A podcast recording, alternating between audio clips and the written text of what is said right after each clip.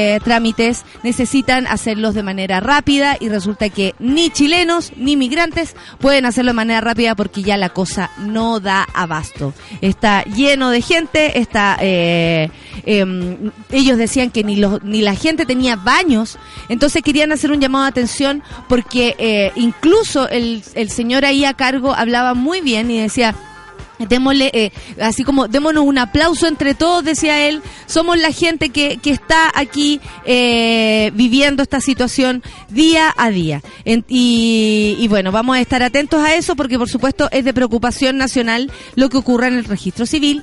Y es bueno también que estemos eh, eh, atentos a lo que pasa y a los cambios. Porque no es menor que existan cambios eh, eh, con, con más gente, con más habitantes en nuestro país, por supuesto que la cosa se viene distinta. Oye, ayer hubo una noticia que mm, se anunció con tantos bombos y platillos. El diario La Cuarta anunció el fin de la bomba 4. Esto apareció como una gran novedad como una gran noticia, como un gran momento. eh, y resulta que, eh, bueno, se puede tomar de varias maneras, pero vamos a leer la noticia. Y dieron también una entrevista, mostraron incluso como casi que un obituario. Eh, en un mensaje que nos dejó indiferente a sus seguidores, el diario La Cuarta anunció el fin de su sección La Bomba 4. Conocida por sus imágenes sugerentes de diversas mujeres, este espacio logró convertirse en uno de los favoritos del matutino. Fuentes internas del diario señalaron que este movimiento se debe a la necesidad de buscar un perfil nuevo y más serio. En el oficial, eh, el fin oficial de la Bomba 4 se vivirá este jueves 16 de noviembre, cuando habrá una edición especial, según informó el periódico. Se viene una gran sorpresa en el diario impreso. Será una edición de culto, de colección, dijo Sergio, Sergio Marabolí, director de la Cuarta, quien explicó el fin de este espacio. Fue una mirada sensual que duró por muchos años, pero que no corresponde a los nuevos tiempos. Estamos felices de despedir a la Bomba 4 como se merece. Eh, ¿Qué opiniones nos, no, nos, ¿cómo se nos salen de todo esto? Bueno, eh, en términos generales, me parece que, que sí, corren nuevos tiempos, sin duda que sí. No sé si los mejores, como dice un candidato, eh, menos, menos después de. Eh, pero eh, corren diferentes tiempos. Diferentes tiempos en lo que estamos haciendo análisis, en lo que estamos parando, en lo que estamos diciendo, a ver, a ver, paren, paren un poco. Necesitamos saber eh, cómo nos vamos a, a manifestar desde ahora en adelante porque las cosas están cambiando. Y eso eh, no se puede eh, no se puede obviar no se puede uno abstraer. Y menos un medio de comunicación que es algo que eh, yo por lo menos siento que, que es lo más importante de esto. No sé si Sol me quieres acompañar a comentar algo de esto. Ayer salió una una serie de opiniones bastante interesantes de varias amigas casi todas han venido para acá menos la Karen que en algún momento la voy a invitar. Eh, Karen Vergara por si me estás escuchando y eh, resulta que eh, eh, se, se anuncia esta sección. La, eh, ayer empezaron a hablar de la historia de esta sección. Hola Sol, ¿cómo te encuentras? Hola, ¿cómo estás? Oye, tenemos un, un inconveniente acá que no sé lo que es, pero veo a Luis complicado y ya no está cantando. y eso me complica más, porque yo quiero que Luis sea feliz. Porque además somos gente que cantamos y bailamos todas las mañanas. Por favor, O sea, ojalá, hello. ojalá. Eh, mira cómo vienen ahí, subiendo, subiendo, subiendo la escalera. Eh, con, oye, ahora se- le sale fácil, hay que, hay que decir. El fin de la bomba 4, eh, bueno, y dando el pie a nuestro día eh, feminista. Claro. Porque, eh, qué bueno hablar de esto. Eh, salían varias opiniones en el ¿dónde era? En el Dínamo o el Ciudadano, creo que no sé, no sé en qué, en qué diario, discúlpenme si me equivoco porque puedo faltar el respeto a alguien, pero disculpen. Y resulta que sale con bombo y platillos que esto se anuncia y todo. Y la verdad es que si no cambian los titulares de la cuarta, a mí la verdad que pongan o no mujer en pelota eh, me tiene sin cuidado. Claro. Porque aparte que la mujer en pelota, cuando el hombre quiere verlas o la mujer quiere verlas o quien sea quiere verlas, está internet y las puede encontrar. Ahora la bomba 4, digámoslo, no es la novedad. Claro. Por eso la van a sacar, no venga y uy, ahora la cuarta se pegó en la cabeza. Se van, no, a, se, creo. se van a ahorrar un montón de tinta de papel. Permítanme la duda. Yo tengo, eh, yo no le doy entrevistas a la, a la, a la cuarta. Eh, lo decidí así hace harto tiempo y, eh, y, y simplemente no. Y ellos no llegan a mí y yo no llego hacia ellos. Por algo también eh, los copigos de oro eh, si te he visto no me acuerdo. Claro. O sea, eh, puede ser que me esté yendo eh, espectacular y resulta que la bomba eh, y resulta que el, el otro los otros ni se enteran. Lo mismo con varias mujeres que hacen stand-up o comedia y no las pescan ni por si acaso. Claro. ¿Cachai? Eh, yo por mi parte hice eso. Y creo que a mí por lo menos me hizo sentir bien, eh, coherente de no participar de un diario que apenas eh, matan a una mujer, en un caso de femicidio concreto, eh, son capaces de poner titulares tan terribles como... Toman eh, partido por una ideología más que nada, ¿cachai? O sea, uno, uno sabe En que realidad no se sabe ni por... ni- O sea, ojalá fuera una decisión consciente, pero en realidad no lo es. Es una cuestión como, es como nosotros hablamos puras cosas preciosas, acá cuestionamos todo y salimos a la calle y yo veo acá hay un colegio cerca y veo a los viejos mirando a las niñas en, en uniforme. Y tú decís, tú vives en este mundo, ¿cachai? Viví en, en esta dicotomía de que donde algún- también están ellos y también respiran el mismo aire que uno. eh, claro, y tenemos que convivir con eso. Entonces, eh, a mí me parece que ellos están tan permeados por esta ideología del sin respeto que, que no, se, no se llegan a dar cuenta. A mí me parece también En un momento que... el, de, el Clinic también como que tiró para allá en relación así como, oye, el chiste, pero ya el chiste pasado y era como, no, estoy Sí. faltando el respeto. O sea, está bien que un comediante le haya dicho una palabra una y, y aún así no está bien a una mujer para que tú te aproveches de ese chiste y lo hagas aún crecer por ejemplo el caso de Cecilia Pérez que tú decís ya o sea eh, too much ¿cachai? Claro. o sea podemos reírnos una vez si es que te causó gracia y si no pasemos para sigamos, No. con- sigamos haciendo comedia no nos detengamos ahí Cuando nosotros hacemos chistes, Cecilia Pérez y cosas así, tiene que ver con que eh, realmente insulta nuestra inteligencia. Eh, no tiene que ver con molesta su, características... to- su tono de hablar que tono lo sobreactuada que el otro día actuaba oye pero linda y esto como curso ah en, el, en, en- en lo, en lo- tomó curso con Fernando González seguro que sí en su tiempo y, y a ti como periodista qué te parece que un diario cambie o diga queremos ser más serios porque no sé si se, si eso es lo que le estamos pidiendo de hecho de- aquí le- eh, varios me cuentan que muchos le echaron la culpa a- como a las feministas las feminazis, feminazis. que estuviera cerrado esto pero no no no No, sé. ni siquiera, no es una lucha, algo. no es una lucha que una dé, una tiene tiempo para cosas más De importantes. hecho, nunca digamos. hicimos que, que, que se acabe la bomba 4. Nadie se metió con la cuarta, excepto con los titulares de mierda cuando había un problema Claro, real. Sí. Porque eh, eh, a mí, por lo menos, nos, o sea, no sé, la, la- eh, a, a mí me parecía raro y, y terrible cuando ayer el editor o el director, no tengo idea porque no lo conozco, Señor eh, que metió unos goles en contra de nuestro partido Suela el aniversario que Mayra lo invitó y entre los goles gol auto, era, era gol autogol era señor Marabolía, que vino, por favor. Gol autogol, da lo mismo, no metió todos los goles. La cuestión es que él decía que antiguamente, para que vean ustedes cómo cambian las cosas, ellos le sacaban foto, ponte tú, a cualquier chica que estuviese eh, bañándose en una playa de Chile. Podía estar en Iquique, en. Reñaca, en, Sí. en, en la- en Cartagena, en Costa Azul, en San Carlos, da igual. Y le sacaba, y El eso era, y eso era eh, la foto. Sí. O sea, sin ningún siquiera consentimiento de parte de esta mujer. Nada. Que O sea, hasta- para que se poco- cómo eh, va, va modificándose y cómo Sí. nos vamos encontrando con un nuevo planeta. Atención, vengan llegando, lo recibimos. Pero también eh, eh, es reciente, no sé, pues las típicas notas del verano en las noticias, en Megavisión.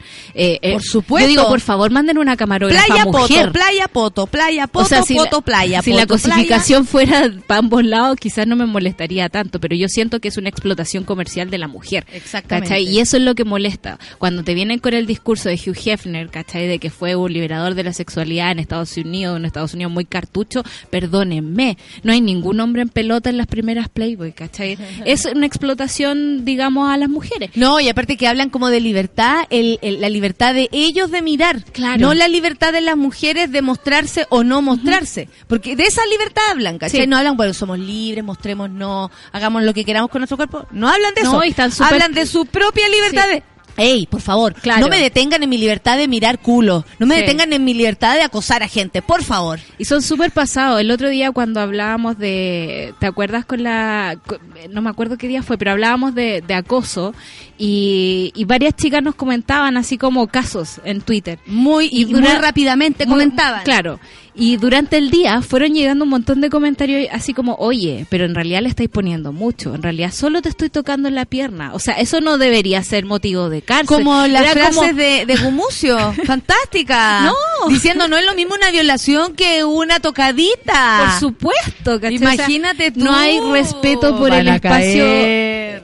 audio íntimo de una tu- tu persona. espacio ¿cachai? radiante que ocupas en, el, en el mundo. En el mundo. Atención, Tú estamos e- hablando eres de- absolutamente traspasable y eso es muy terrible. Bueno, y yo concuerdo con todas mis compañeras, con todas mis compas que dicen, eh, no sirve de nada que saquen los potos, las pechugas, lo- los Si no pezones de su, de, su, de- si no cambia la editorial, si no cambia una mirada. Y Porque más serio, no sé si era lo que la gente No. espera, aparte menos, menos las personas que leen constantemente, que les gusta el relato, Claro. eh, que eso me parece que es un, es un, Es eh, es un juego. A Sí, mí me, me parece sí. un juego el, el- el- el giro lingüístico que siempre he tenido la cuarta. Claro. Ahora, el sin respeto que va detrás de eso nunca me ha gustado, pero siempre me parece que es una decisión comercial. Se Era bonito ahorrando- cuando les, cuando hablaban como en términos eh, como los galenos. Claro. ¿Te acuerdas cuando le decían a los doctores los Doctores, los galenos? galenos. Y uno decía, ¿qué es esto? Y te divertía ahí como en el relato. Sí, sí. Pero como dices tú, Sol, no sirve de nada si no hay una línea editorial Claro. que, que ayude a que esto mo- se modifique. Recordemos que son empresas y en el fondo no debe estar siendo lucrativo imprimir a la Lola, digamos, en papel cuché y eh, venderlo gratis cuando la pornografía está, digamos, en internet al alcance de un clic. Eh, a ver, a ver. Ex video. sí. Eh. O sea, no, no, no veo un criterio editorial más allá de sacar la foto. Sí, y darse color. Claro. Son las 9 con 27. Hoy, hoy día tenemos un... Bueno, ya llegó Andrea Ocampo, si alguien la está esperando. Sí, amigos, sí. Ella está aquí. Llegó, subió la escalera. Y ahora va a conversar con todos ustedes. Porque más encima me encantaría terminar este, esta, esta revisión de titular con otra cosa, pero John Travolta se suma a la lista de celebridades acusadas de abuso sexual. Yo ya quiero decir que no me gusta ningún artista nunca más en la vida. No, quiero mirar para atrás, no quiero revolver. No quiero. Un informe policial redactado en 2000 punta, apunta, perdón, a la estrella de Grace Villantina de tratar de sobrepasarse con un hombre de 21 años, quien ejercía como masajista en un spa de California. El recinto habría sido cerrado especialmente para recibir a Travolta. Y él se imaginó que se habían cerrado algunas puertas y se habrían abierto otras. El hecho ocurrió en el hotel La Quinta en Palm Spring, en California. El actor acudió al spa que cerró especialmente para recibir la visita a la estrella, que eso más o menos que siempre se hace por para, para la tranquilidad de esta persona que a lo mejor también es un problema Sí. ¿eh? y también es un pro- o sea entra John Travolta a una clínica de masaje si no le dan anuncio créeme Pasa que piola. pasa piola Sí. yo vi a J Low perdónenme pero vi a Flotando. J Low Flotando. porque ella no camina, se desplaza, vi a- se desplaza porque la vi flotar, hermosa. Entrando a un hotel y a lo más tuvo un poco de seguridad, sapearon qué onda y ella entró y no pasó nada. Nada. O sea, no tuvo, no cerraron, yo estaba haciendo check-in. no cerraron el hotel para ella, ni los masajes para ella. Claro. ¿Cachai? O sea, eso también tiene que ver con en cómo las personas que tienen eh, popularidad también es poder. Ojo con eso, que también es poder. Esta persona tenía tan, tiene tanto poder porque John Travolta cerró este lugar y probablemente sentía que estaba todo a su merced. Claro. ¿Cacha? El denunciante le preguntó a Travolta en qué área del cuerpo quería que se concentrara el masaje, que es algo muy común. Y Travolta le pidió, le respondió las nalgas, dice el informe policial. Tras finalizar el tratamiento, el masajista acusa que el actor le dijo que era muy atractivo y que lo había excitado, afirmación a la cual le siguió la petición de acompañarla al sauna para no estar solo. Okay. O sea, ¿para qué cierran la hueá si no quiere estar solo? Una vez más en la cámara de calor, Travolta habría metido sus manos por debajo de la toalla y frotado la parte interna del muslo del masajista. Comenzó a frotar la nalga desnuda del masajista, así como el surco entre ellas. O sea, lo empezó a toquetear. Eh, hombres también pueden ser víctimas, así que me parece que este tema está muy bien. eh, eh, de, de, de comentar, de que ustedes también lo lean. Esto no es solamente una laraca y no lo es, ni siquiera una petición de las mujeres. Estos también son hombres, hombres, mujeres, por nuestros niños, por nuestras niñas. Todos corren el mismo riesgo. Estamos claros que la mujer, por ciertas características de los hombres, corremos un poco más. Pero si ustedes lo ven bien desde un punto de vista, si son padres, eh, hermanos de niños chicos, te da miedo para lado y lado. O sea, Sí. para lado y lado. Yo al menos no descanso ahí. Tengo sobrino, tengo sobrinas y para mí siento el mismo temor, por uno o por el otro. Uno no quiere que anden solos. Oye, loco. me voy a salir tres segunditos. Salte todo lo que quieras. Que hoy día está de cumpleaños la catita. La catita, La catita está ¿cuántos años cumple? 11. 11 y años. se escapa con sus compañeras a la hora del recreo, pone el café con nata por cinco minutos y ¿En vuelve a clase ¿Y, ¿Y a qué hora será el recreo? a las 10. A las 10. ¡Ay, qué ganas de poder Así saludarla a las 10! Me da mucha mucha risa eso, como lo Que se escuche, simpático. que- que- en los colegios hagan eso, o sea, los niños eh, respetan todavía sus horarios de clase y en, en el recreo hacen cosas como Yo creo que la con catita es la que respeta el horario de clases. Solo la catita. Son las 9.31 y tenemos una máxima invitada y además tenemos nuestro panel feminista. ¿Qué más? Me creo la muerte. Miércoles aquí en el Café con Nata. Café con Nata en Suela nos vamos a escuchar música porque lo merecemos, obvio. Esta está como más para chuparse los cuerpos, ¿ah? Pero con consentimiento. De hecho, se llama sex. Con consentimiento, ¿ah? Sex con consentimientos. Café con Atenzuela.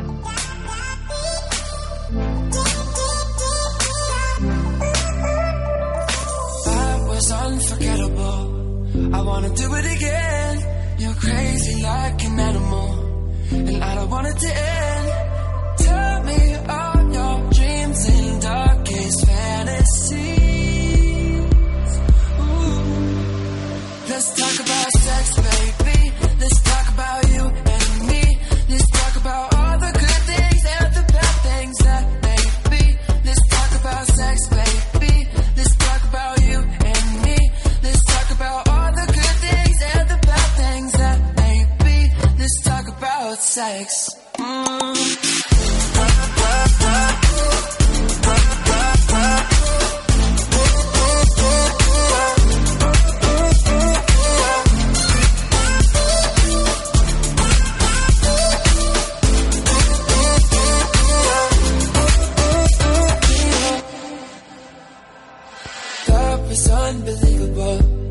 wanna do it again.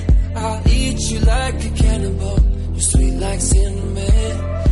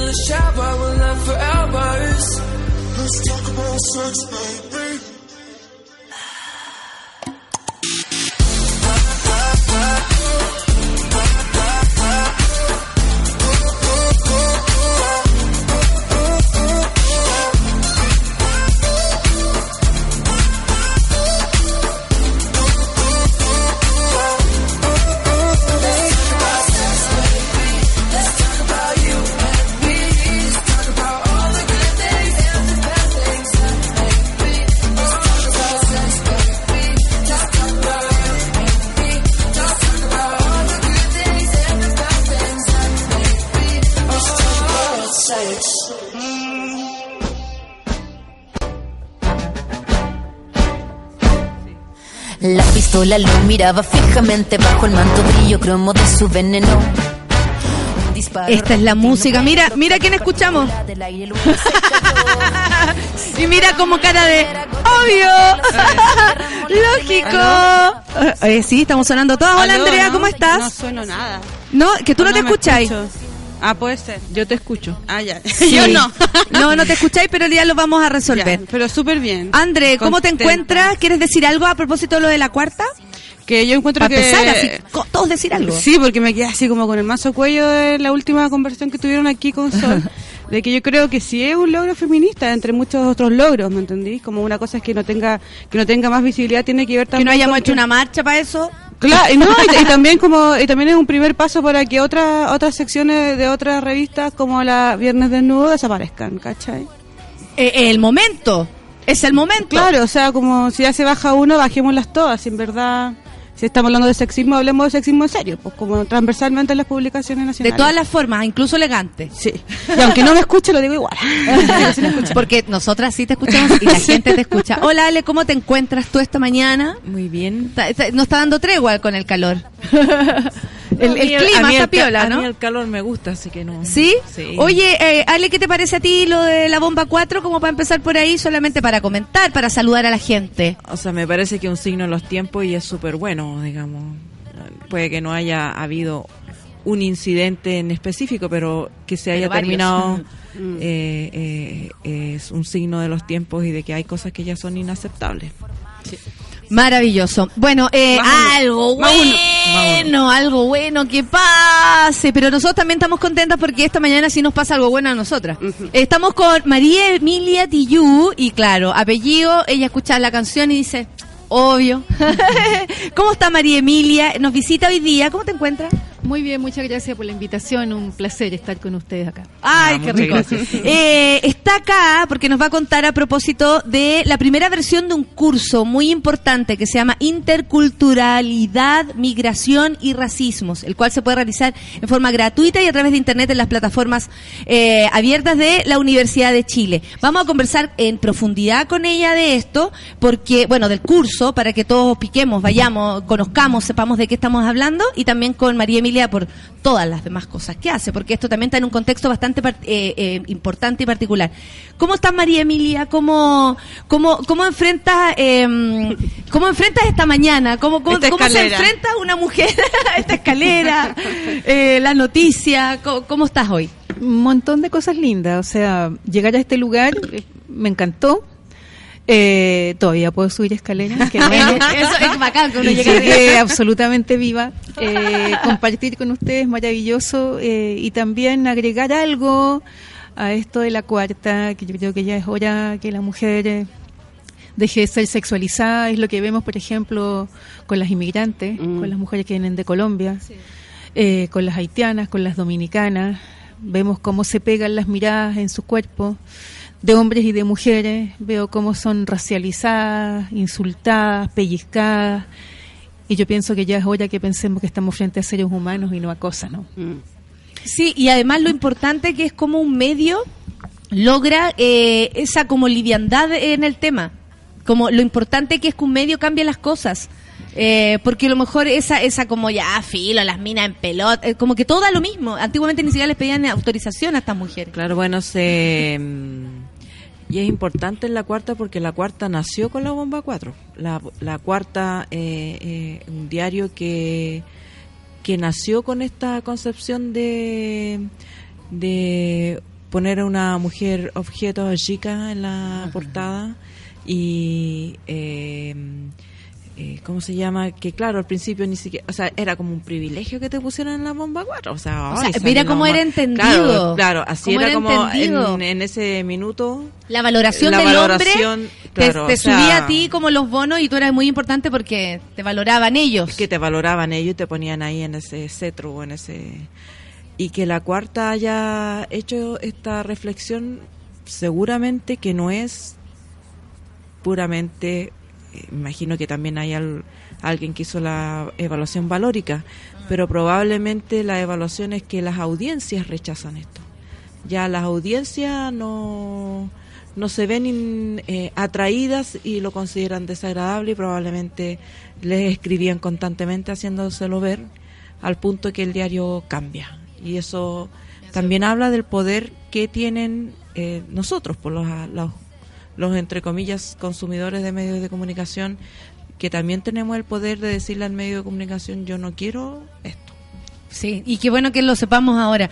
María Emilia, tú empezaste con, con, con el tema, bueno, con tu tema, con lo que nos convoca hoy día, y, y que, y que, eh, y que que es verdad lo que dices, la cosificación incluso del, del migrante en general, del negrito, el pelito, como todo eso, eh, como una gracia, como, no sé cómo decirlo, como un objeto, como algo, como una cosa.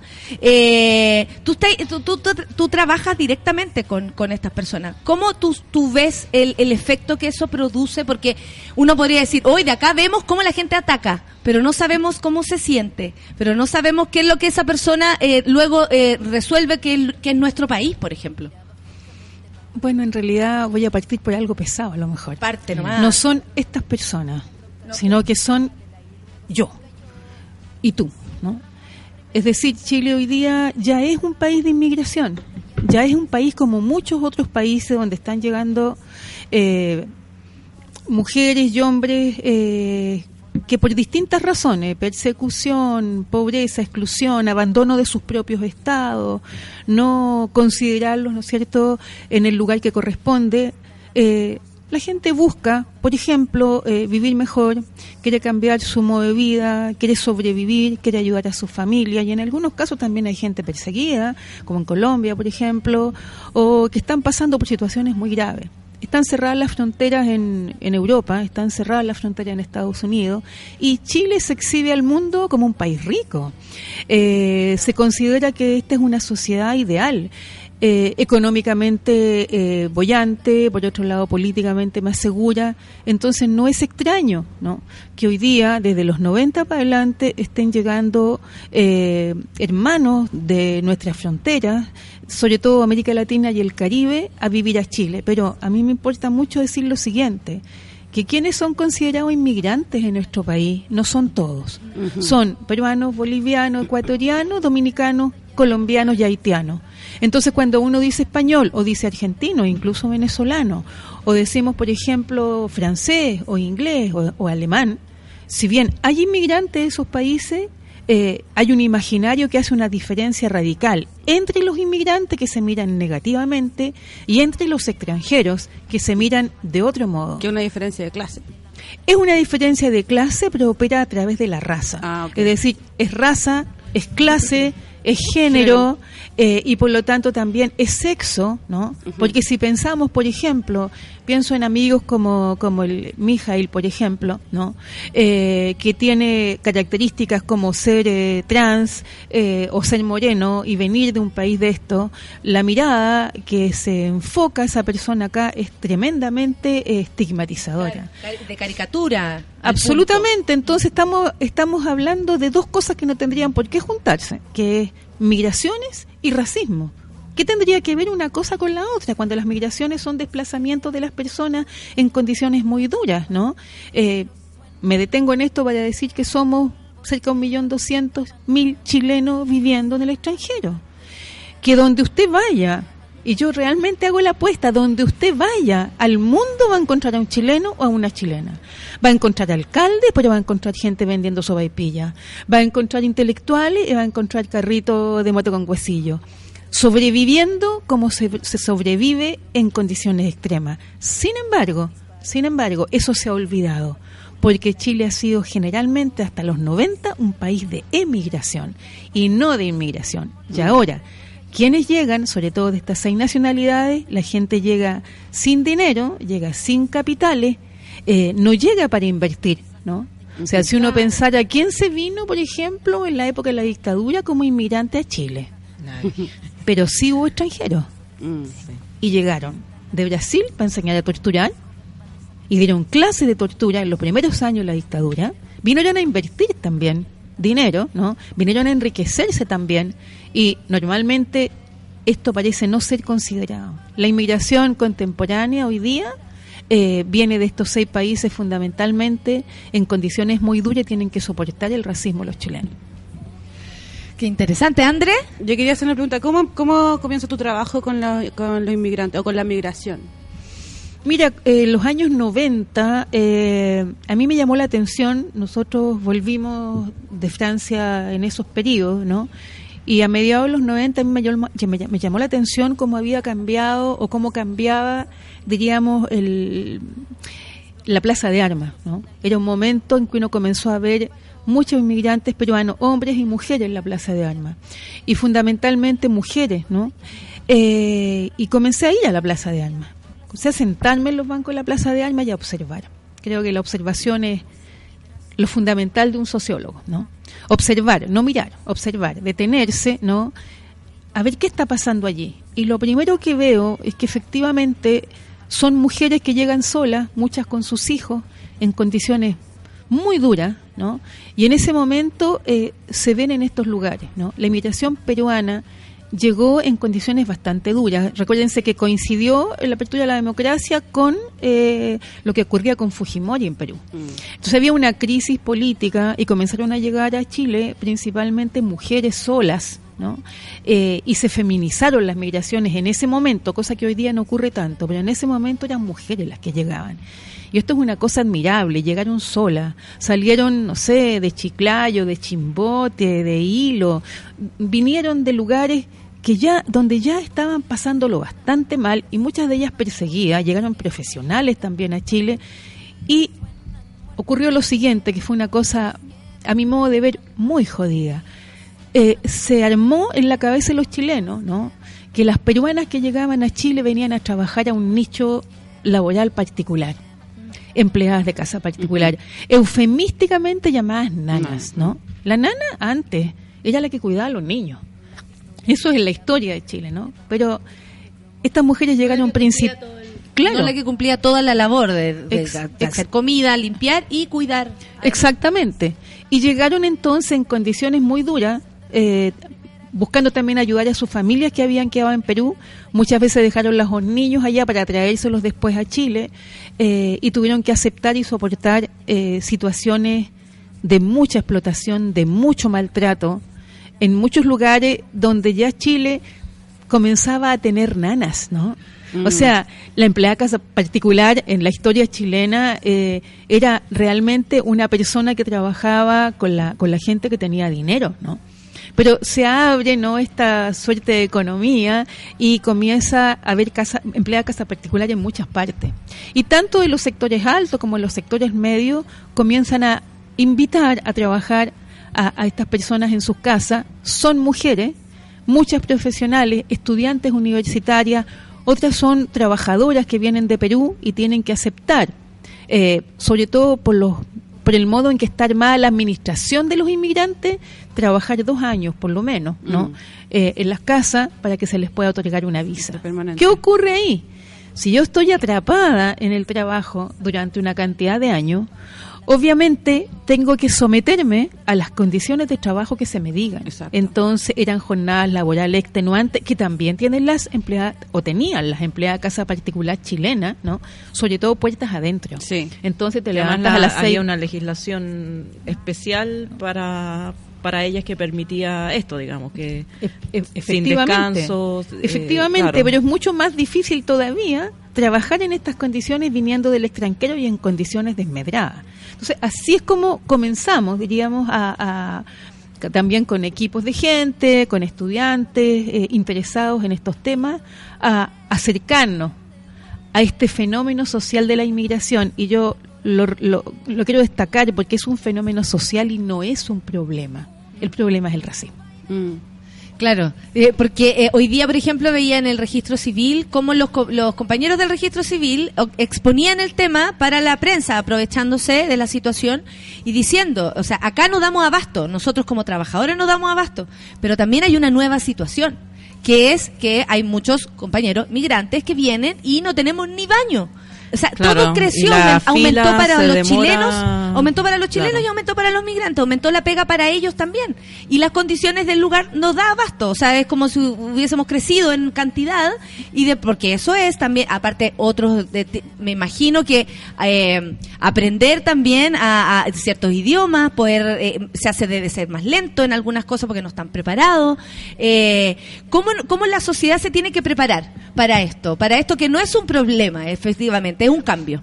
Sí, yo primero quiero felicitar, eh, ayer estuve, por casualidad, iba pasando que veo cerca, y pasé delante del registro civil, había una manifestación maravillosa, Sí. donde estaba la directora nacional, donde estaban eh, los trabajadores del registro civil, eh, junto con eh, Noriega, que uno de los representantes de los inmigrantes en Chile, eh, hablando de estas cosas, me sumé a ese lote, digamos, para saludar, pero me di cuenta que esa preocupación de, de trabajadores chilenos, no solo por sus condiciones de trabajo, sino que por la manera indigna en que se recibe a miles de personas, es ya un paso muy interesante que no habíamos visto hace algún tiempo. Es decir, una solidaridad que yo pienso que tiene que ser una solidaridad de clase, una solidaridad entre trabajadores, cuestión que se ha perdido hace tanto tiempo.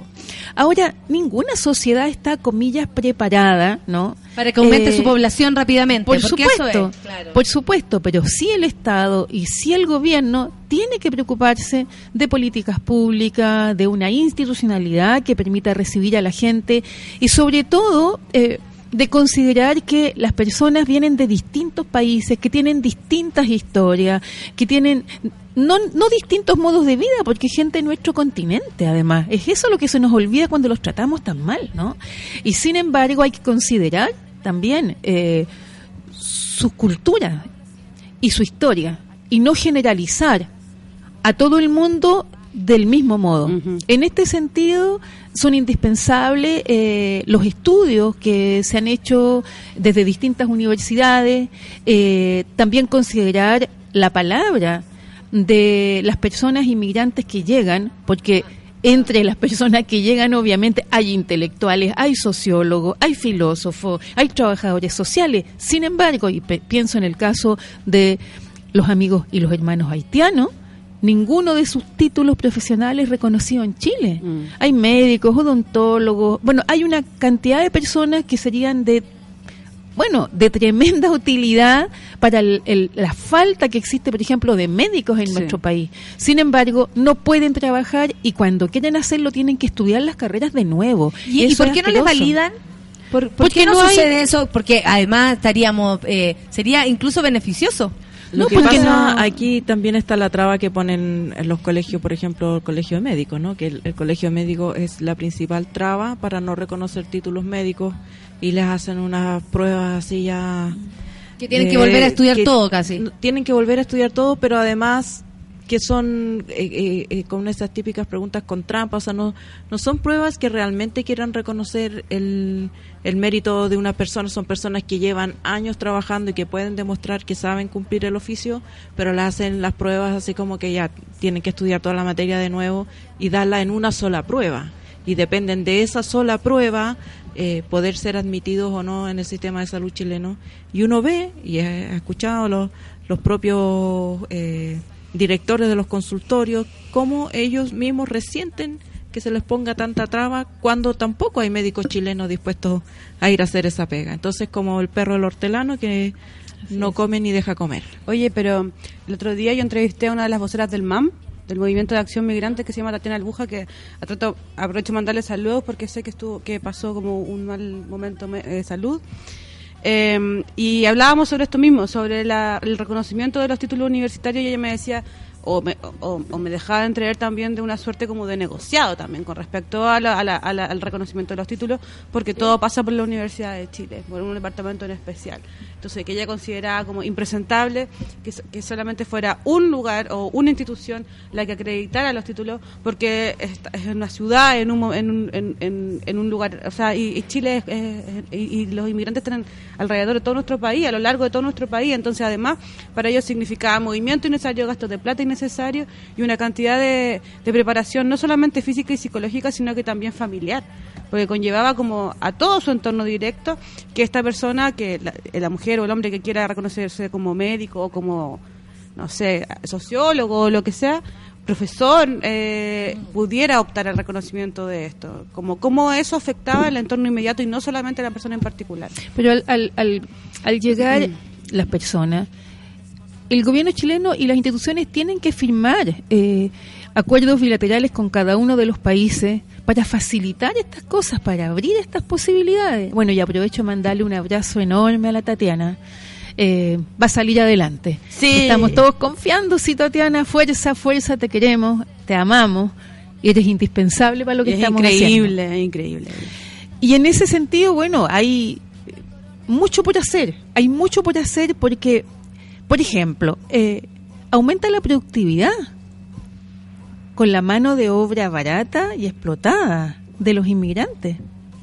Eh, por una parte, eh, las políticas que tienen que generarse eh, necesitan de una nueva ley de migraciones en donde participen y participemos quienes hemos trabajado en ello, quienes ha- se han especializado en ello, junto con las personas del gobierno, pero hasta acá, la nueva ley que se presentó, que no se le da urgencia, es una ley que nosotros consideramos racista y muda y sorda, porque no consideró a nadie más que lo que se decidió en esferas con Alewi Mm. y no se consideró eh, los trabajos eh, de años que se han estado haciendo junto no con lo que han trabajado la red nacional migrante No la se consideró el conocimiento, entonces. nada nada Porque todo lo que se había además- estudiado al respecto, que puede ser tan acorde para, para definir el, el cómo se, se implementa algo. O sea, Claro, si pero tú además- sabes, me puedes ayudar. una ley preparada en el Ministerio del Interior, obviamente que va a tener el sesgo de seguridad, ¿no? De, de considerar al migrante un, un peligro de seguridad.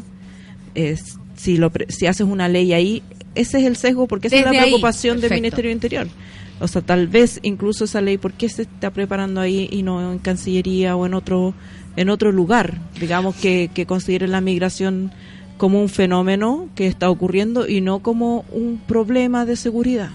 que tú lo has dicho porque es extraño no Eh, hay hay cosas que todavía eh, uno no las tiene claras no este interés de la seguridad nacional que tiene que ver con la nación que yo lo voy a cruzar de nuevo con comillas raza clase nación género no Eh, tiene que ver con ese cuidado extremo de cuidar la nación chilena. Esta es una historia vieja. Esta no es una historia de hoy día. O sea parte de los momentos de la esclavitud cuando se trae a, a Chile eh, personas que llegaron en las peores condiciones en calidad de cosas, ¿no? Sin considerarse humanos. Toda la vida ha existido eso de considerar a personas cosas. Obvio. Cuando me contaban en Isla de Pascua que iban así como a llevarse a las personas, eh, esto es como, como si fuera a llevar flores, sacar flores y acarrearlas y llevarlas a un barco. Lo mismo, yo, o sea, yo no podía salir de mi impresión, pese a que él me lo decía como, como el, como, como rápido. Bueno, eh, aquí se llevaban gente, perdón, ¿cómo? Y, y, Claro. y, y eso, eh, claro, y, y- es en, en menos medida, pero es exactamente lo mismo que se está haciendo ahora, porque no se dan las con- condiciones y a estas personas se les limita a trabajar en ciertas cosas por, por ser de donde vienen. Mira, es tan, es tan duro eh, en, en términos del que nosotros denominamos el racismo laboral, que parece que hubiera nichos específicos designados para determinados inmigrantes. Es decir, las peruanas seguirán trabajando, comillas, lo hago como pregunta, como empleadas de casa particular, ¿no? Eh, los haitianos seguirán trabajando en la construcción.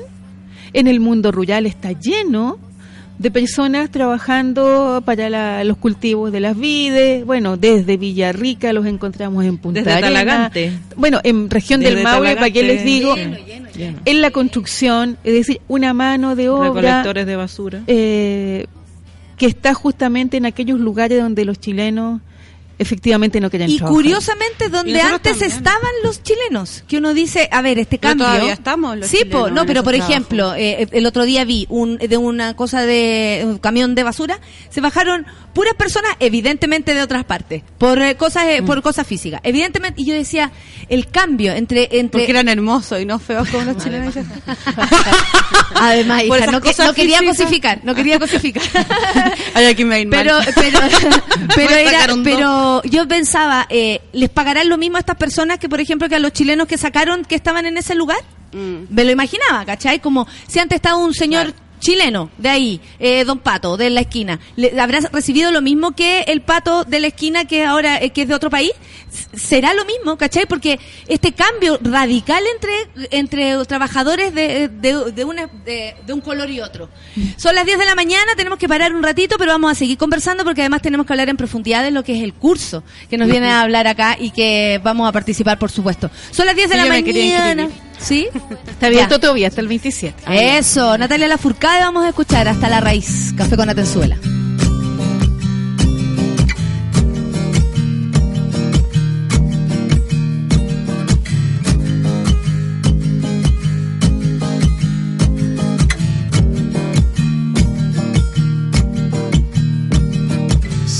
Cruzando ríos, andando selvas, amando el sol. Cada día sigo sacando espinas de lo profundo del corazón. En la noche sigo encendiendo sueños para limpiar con el humo sagrado cada recuerdo. Cuando escriba tu nombre en la arena blanca con fondo azul, cuando mire el cielo en la forma cruel de una nube gris, aparezcas tú. Una tarde subo una mire el pasado, sabrás que no te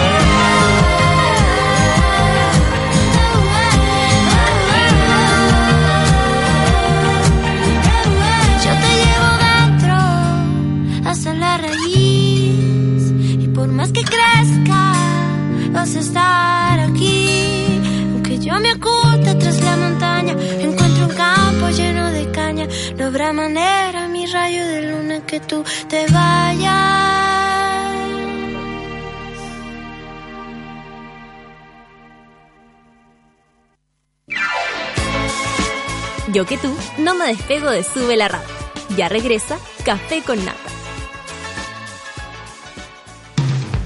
Hoy en Sube la Radio. De lunes a viernes, a partir de las 13 horas, Isidora Ursúa te acompaña en tu break de almuerzo en el delivery de Sube la Radio. Noticias, datos y locura, directamente a la puerta de tu casa.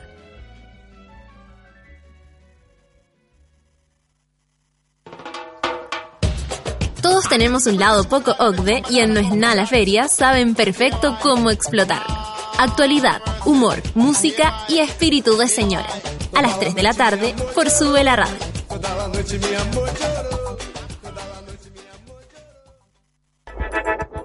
Llegó la hora en Sube la Radio. Diez de la mañana, con cinco minutos. Sigue Café con Nata en Sube la Radio.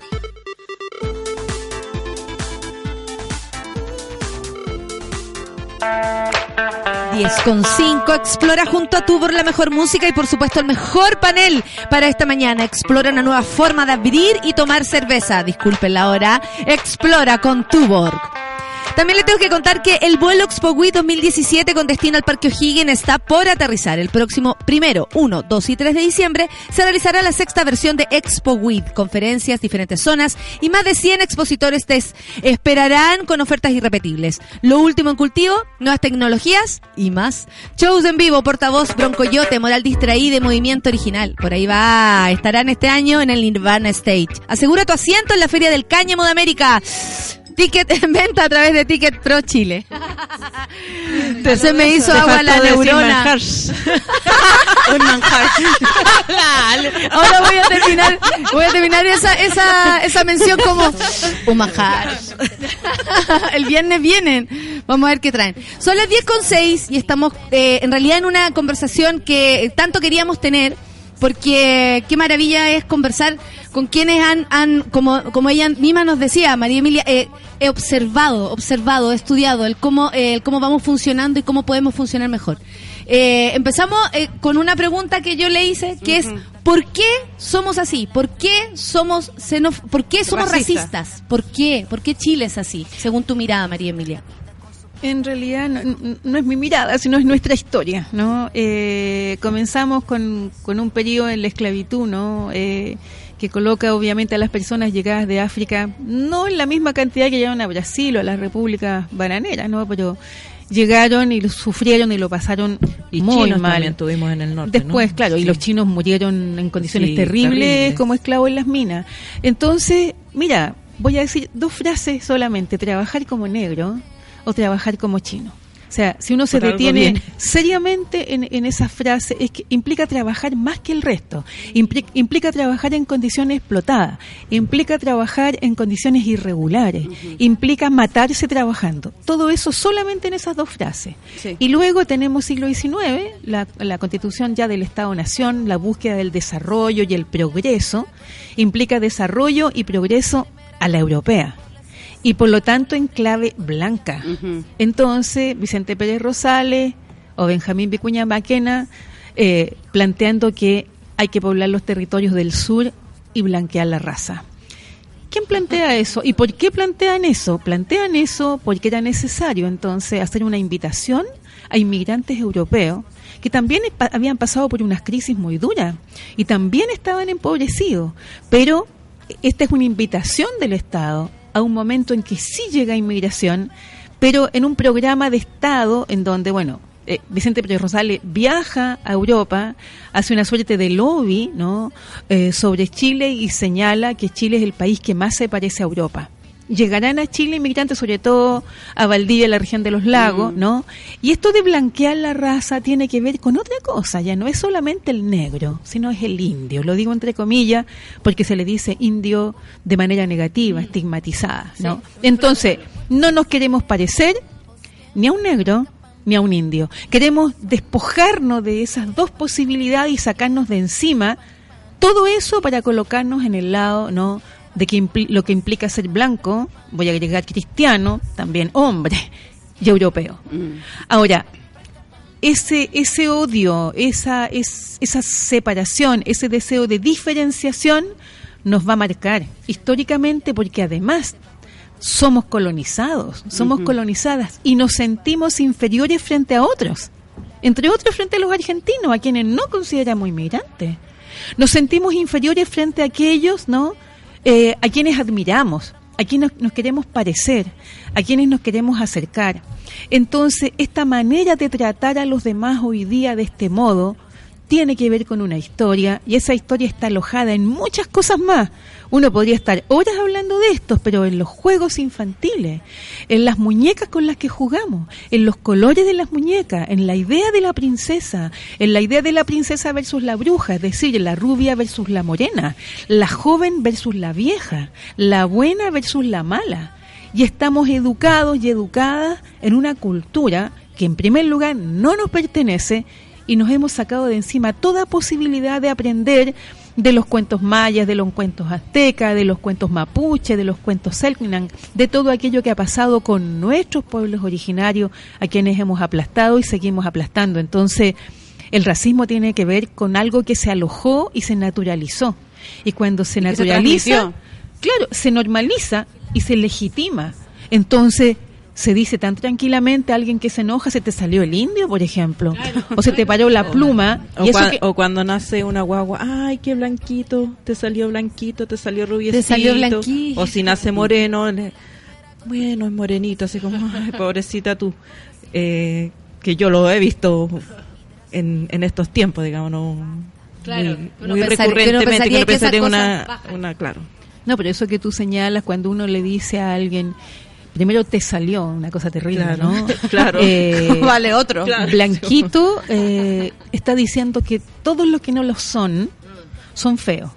Y cuando uno vincula lo, lo blanco a lo bueno, ¿no? Lo blanco a lo puro. Y a las lo posibilidades, a lo porque en el fondo está diciendo, viene viene con posibilidades de ser lo que quiera Ah, ser, porque es exactamente. blanquito. Viene con Claro, capitales. Viene con capitales, claro. Pero esos Sí, capitales, po. ¿sabe dónde los encuentra? Cuando uno ve un cuento, pienso en Piel de Asno, que es un cuento bien, bien, bien, bien maravilloso para analizarlo.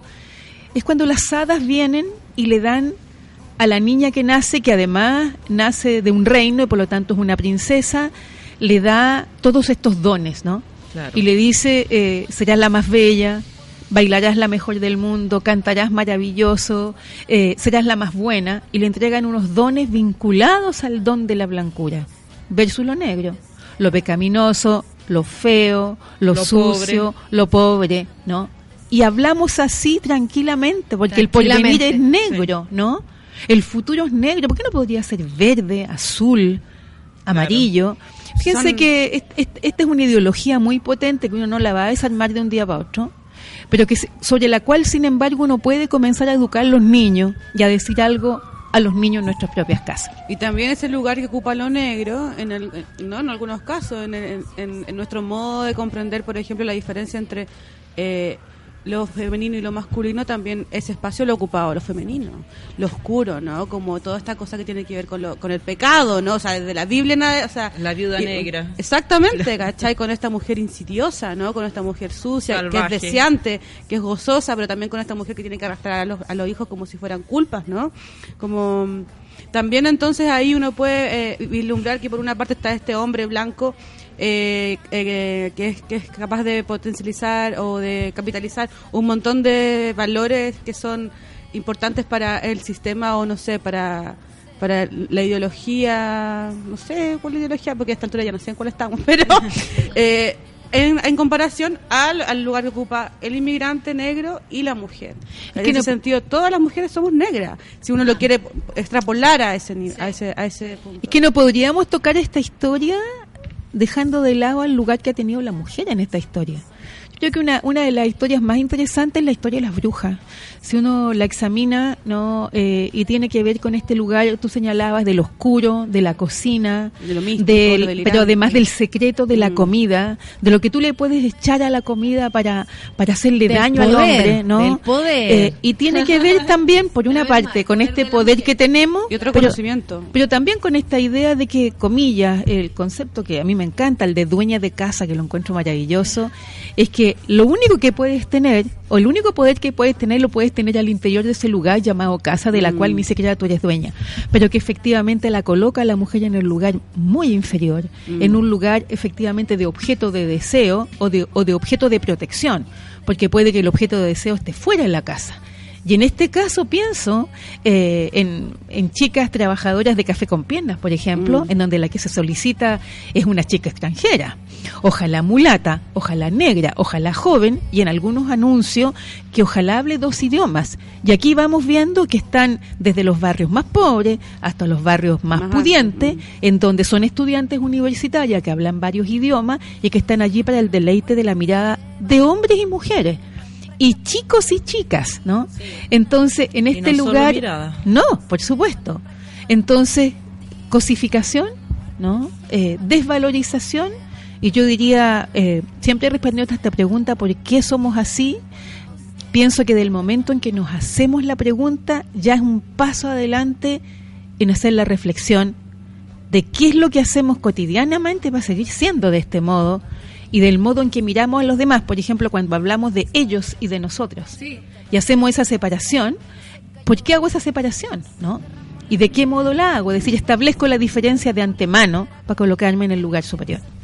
Eh, yo quiero hacerte una pregunta porque yo lo he escuchado en, en- en- en muchas personas de sectores populares que eh, dicen, yo no soy racista, pero ¿por qué ellos tienen derecho a cosas que nosotros no? ¿Por qué ellos pueden trabajar eh, eh, fácilmente en- y nosotros estamos quedando cesantes? ¿Por qué?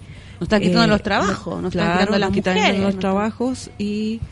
eh, pero yo quiero analizarlo así como Más no, puntillosamente. claro, no, no, no descartando de, de, de- de principio el sentimiento, sino que eh, saber si efectivamente hay un incentivo, por ejemplo, para, eh, porque hay un otro, hay un tercer personaje que es el empleador, que entre eh, eh, decir, bueno, a esta persona no le voy a pagar cotizaciones, le voy a pagar menos, lo puedo hacer trabajar más y efectivamente... Y voy a hacer que lo estoy eh, ayudando, claro, más no, encima. no le voy a decir que hay una cosa llamada sindicato, Claro. entonces, si hay algo de eso que eh, en el fondo pavimenta eh, el racismo en entre los trabajadores, o, o, uno lo ve en Estados Unidos también, por ejemplo, los afroamericanos, allá se invierte la cosa, resienten a los latinos y a los mexicanos, porque dicen lo mismo.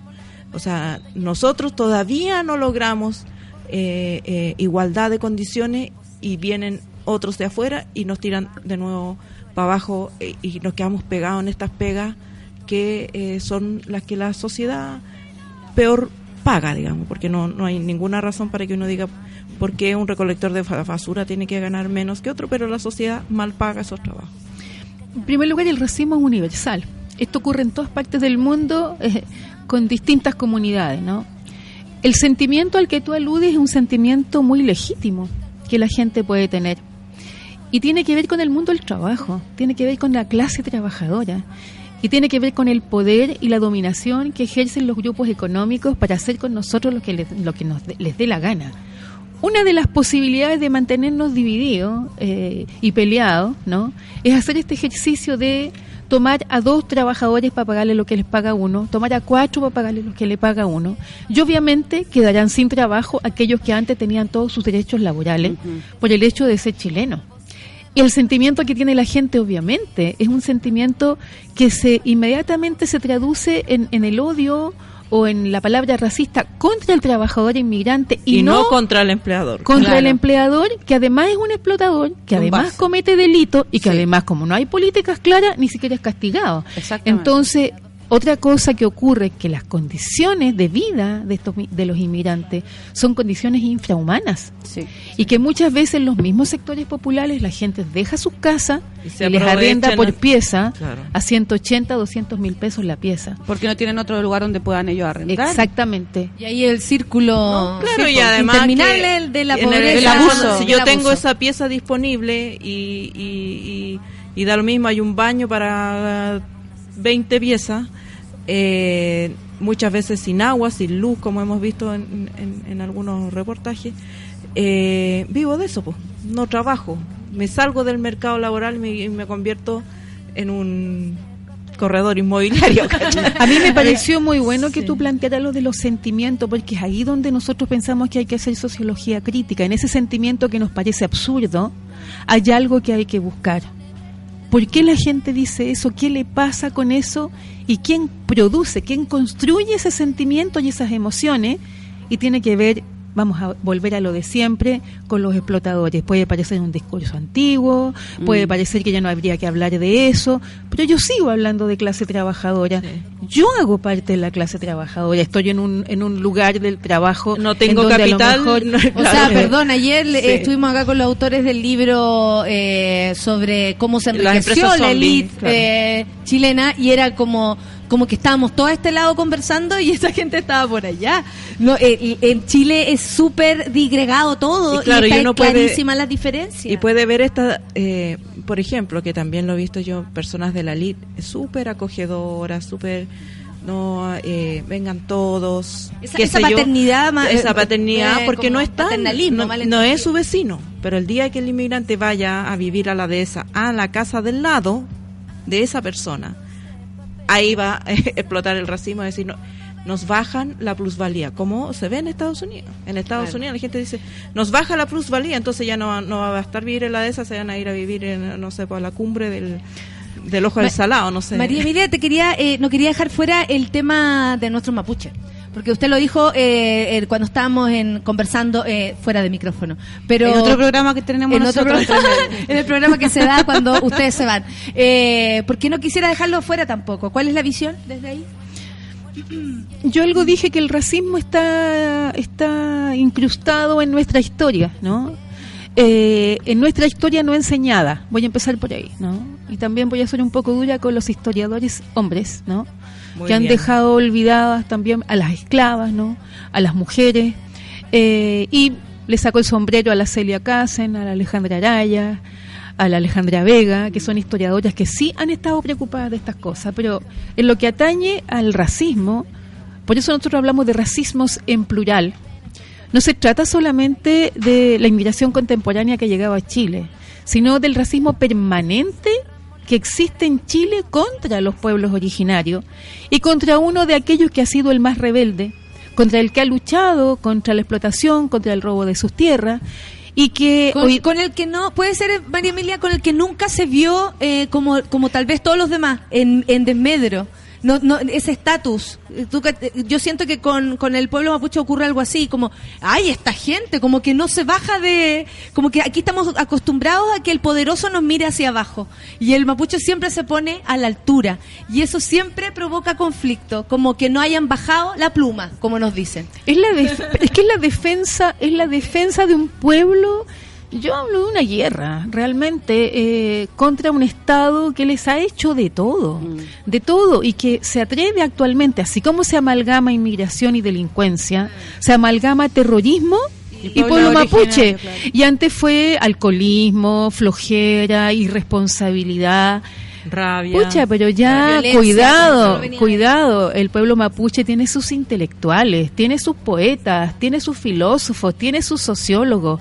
Hoy día es mucho más difícil aplastarlos como los han aplastado durante tanto tiempo. Sin embargo, sin embargo, ese racismo sigue permaneciendo. Nosotros no podemos hablar de racismo contra los inmigrantes si no, si no decimos que lo que pasa, pasa hoy día es que ese racismo se vuelve a despertar y se ve, porque están los inmigrantes acá, pero cotidianamente y durante años ha permanecido contra el pueblo mapuche y contra los pueblos originarios, porque también contra los aymara, también contra los quechua, también contra los diaguitas. Y no olvidemos que ha habido pueblos completamente exterminados también en este país. Sí, o sea, no basta hoy día con que digamos los Selkman Y no, y no fue una hace y otra mucho, vez. no, fue en el inicio de la historia. Es una, fue es una historia reciente, podríamos claro. decir. Por lo tanto, eso es lo que intentamos hacer en nuestro curso. ¿ah? ¡Eh, María Eso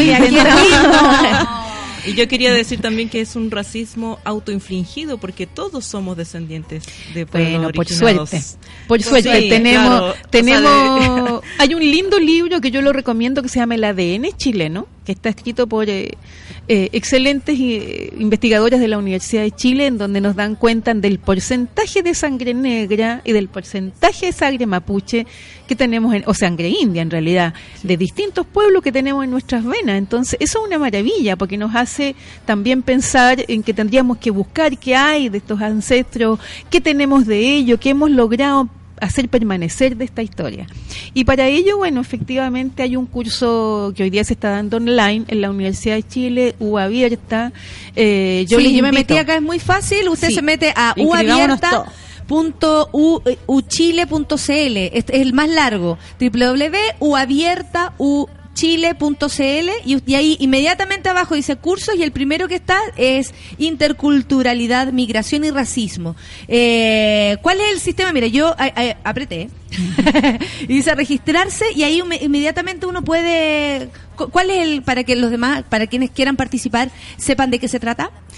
Bueno, el curso está coordinado por, eh, por otro profesor eh, que actualmente, bueno, ojalá lo, lo puedan invitar, está allí en, en ese listado.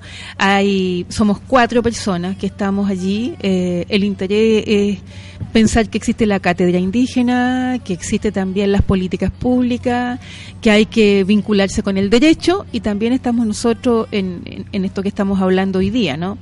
Eh, está el profesor Claudio Millacura, que es el que coordina, ¿no? Eh, le damos las gracias también por todo el trabajo que ha hecho posible, pero sobre todo gracias María José, gracias el equipo que, que lleva en la mano hoy día supe que hay más de 10.000 inscritos.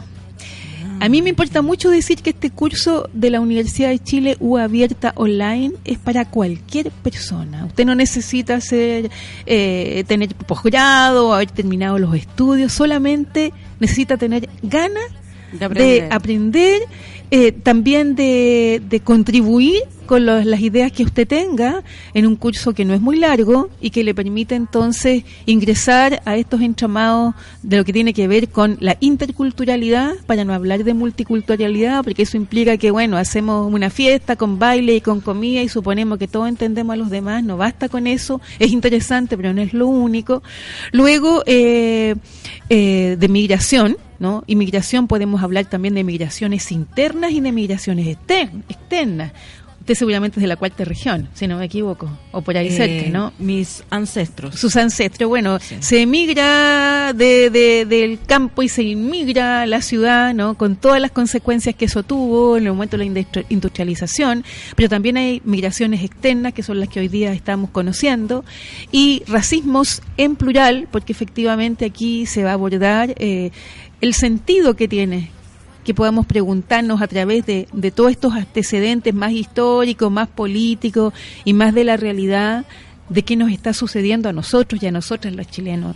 Eh, yo diría que, por lo menos lo que me atañe, eh, los inmigrantes no son objeto de estudio, ¿no? Eh, y si en momentos es necesario investigar, hay que buscar la relación, las interacciones que hay entre los chilenos, porque el racismo es una relación social Sí. tiene que haber alguien que es víctima del racismo y alguien que es racista, ¿no? Y en ese sentido hay que también buscar por qué el racista es racista de una manera primaria, ¿no? Y no detenerse solamente en acusarlo o en acusarla de serlo, sino ir a buscar las razones que tiene para ser así. Y yo les aseguro que cuando uno ingresa un poco, yo, yo he hablado con muchos de ellos, y terminan diciendo que están equivocados, generalmente, porque uno no sabe por qué lo es. ¿ah? Y hablábamos entre medio de esta canción terrible de cuántos panes hay en el horno, 21 quemados, quién los quemó, el perro judío, atrácale fuego, que allá voy yo, y no lo estoy cantando, es una canción, es una ronda infantil. Un juego. Y por lo tanto, ¿cuántas veces cantamos esto con nuestros compañeros de juego sin darnos cuenta que estamos hablando de los, de los hornos crematorios tan tranquilamente? Es decir, lo que ocurrió en el holocausto, los millones de personas asesinadas, lo que ha ocurrido con Siria, lo que ha ocurrido con Palestina, hacen parte de un contexto general en el que hoy día esto se da en Chile. Hay que evitar a todo precio que aquí la gente siga muriendo. Aquí hay haitianos que han muerto y bastantes este último tiempo, han muerto niños por no Más de, lo, más atención. de lo que más de lo que sabemos. Ah, Sí. Más, han muerto niños por no atención. Eh, están acumulándose en el Instituto Médico Legal. Es necesario que Haití también eh, responda, que el gobierno haitiano responda también a- ante lo que pasa con, con, con sus ciudadanos. Eh, y en ese sentido, no puede ser que seamos tan faltos de humanidad, ¿no? Eh, para no responder ante el sufrimiento de los demás. Totalmente de acuerdo. Yo quería decir una cosa pequeña. Lo que usted quiera. Eh, que este programa también se escucha mucho afuera. A mí me han llegado un montón de comentarios y, y también dedicarle este, este programa a todos los migrantes que, que se conectan con nosotros y que están atentos a estos temas y que, por ejemplo, mi, mi hermana vive en, en Australia, donde ella realiza los trabajos que aquí realizan nuestros migrantes, ¿no? Así de cerca nos toca la migración. Yo también fui una mujer que trabajó en negro en México eh, que toda esa fuerza, todo ese trabajo, toda esa soledad, toda esa eh, como esa libertad puesta en juego en la realización de sus metas, de sus esperanzas, de lo que ellos quieren para su futuro, no es por nada y este este programa va para allá, va para ella. Ay, qué pena. Tú estás muy de cerca, pues, André. Por eso, cerca, por eso sí. tú te involucras emocionalmente, porque creo que, que, que también está permitido eh, de pronto bajar la guardia y decir, ¿sabéis qué? Duele. ¿Sabéis que veo a mi amiga, a mi amigo o a quien estoy conociendo sufrir? Eh, ¿Sabéis qué? Eh, que heavy que hasta el lenguaje puede herirlos y uno no se da ni cuenta. Eh, incluso desde este programa, si yo alguna vez lo he hecho, también pido disculpas, porque creo que estamos aprendiendo. Eh, estamos dándole la vuelta, así como con el feminismo lo hemos hecho, y, y- y tú lo dijiste, y yo siempre te robo esa frase, que el curso no está pasado. Eh, estamos revolviendo y dices, oh, lo que dije, cómo pensaba. Y el racismo cómo tampoco lo estamos pasando. Claro, menos, menos Sí. porque es, es un, es, un, es un territorio menos conversado, menos en la mesa, menos siempre como desde el juicio, prejuicio desde ahí como que nos salimos. Entonces, también también creo que es súper necesario bajar la guardia y decir, "Sor, perdón, perdón, perdón, tratemos la- de hacer las cosas mejor y, y, y- y estos cursos y María Emilia Aplicarlo y en la vida. aplicarlo en la vida y en el día a día, porque hay cosas que se hacen entre todos. Como dicen por ahí, la lucha es eh, eh, eh, eh, comunitaria, es entre todas, pero el, el día a día, el, lo que uno, como uno conversa, como uno espera en una fila, como tú, eh, no sé, eh, respetas al que va al lado, si va en el auto o va en la bici, da igual, pero ¿cachai? Que tiene que ver con una mirada eh, que, que de verdad se tiene que ampliar y no solamente porque hay personas que tal vez han- hemos aprendido o han aprendido y lo limitan a ciertos grupos o a los que a ellos le- les compete y se llevan. Pero Chile es más amplio que eso. y po. gracias por esta conversación, María Emilia, porque creo que a todos y a todas los que nos están escuchando, de hecho, estoy leyendo acá la, la, la, la la gente y wow, o sea, están todos muy contentos además contigo, con, con cómo nos han conversado esta mañana, creo que también nos ha hecho como entender cosas, porque uno se pregunta por qué, por qué somos así, por qué sentimos así, por qué a veces miramos con desprecio casi por naturaleza.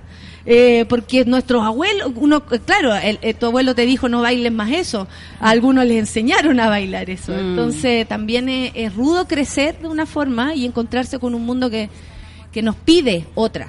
Entonces, gracias Andrea también por, por, por hacer extensivo esto a todos los que nos están escuchando Sí. y tal vez necesitan de este curso también para aprender. Nosotros necesitamos para aprender. Mirar para el lado nomás, ¿no? Como es, es tan simple como eso. Sí, yo quiero agradecer, quiero también felicitar a, a todas las personas que hoy día están eh, pensando esto, reflexionando esto, a los estudiantes, eh, a los colegas, a, a mis amigos, a mis hermanos.